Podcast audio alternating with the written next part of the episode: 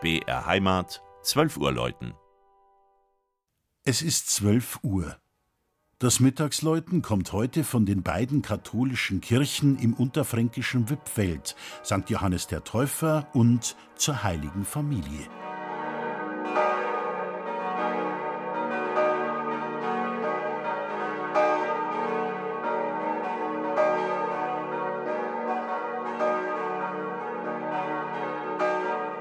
Nur wer die Vergangenheit kennt, kann die Gegenwart verstehen.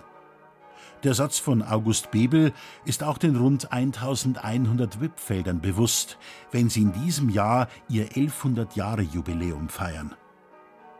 Und der kleine Weinort an der Mainschleife zwischen Schweinfurt und Würzburg ist wahrhaft reich an sichtbaren Spuren der Vergangenheit. Ein außergewöhnlicher Ortskern mit mittelalterlichen Fachwerkhäusern, eingebettet in teils uralte Rebhänge. Dazu jede Menge großer Söhne, wie etwa der Erzhumanist Konrad Zeltis oder der Aufklärer Eulogius Schneider.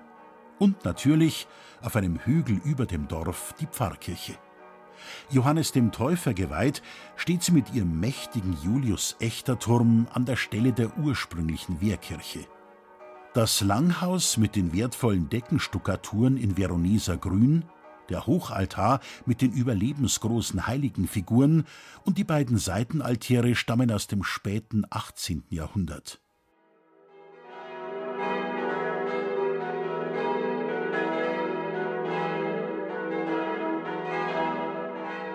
Mit dem Ortsteil St. Ludwig ist Wippfeld durch einen Fährbetrieb verbunden. Fünf Schwefelheilquellen waren dort bis 1901 die Grundlage für einen Kurbetrieb. Anschließend kamen Benediktiner und errichteten die Klosterkirche zur heiligen Familie im neoromanischen Stil mit der Ausstattung nach Art der Beuroner Schule. Seit 1963 ist das sehenswerte Gotteshaus der spirituelle Mittelpunkt der Schwestern vom Dritten Orden des heiligen Franziskus.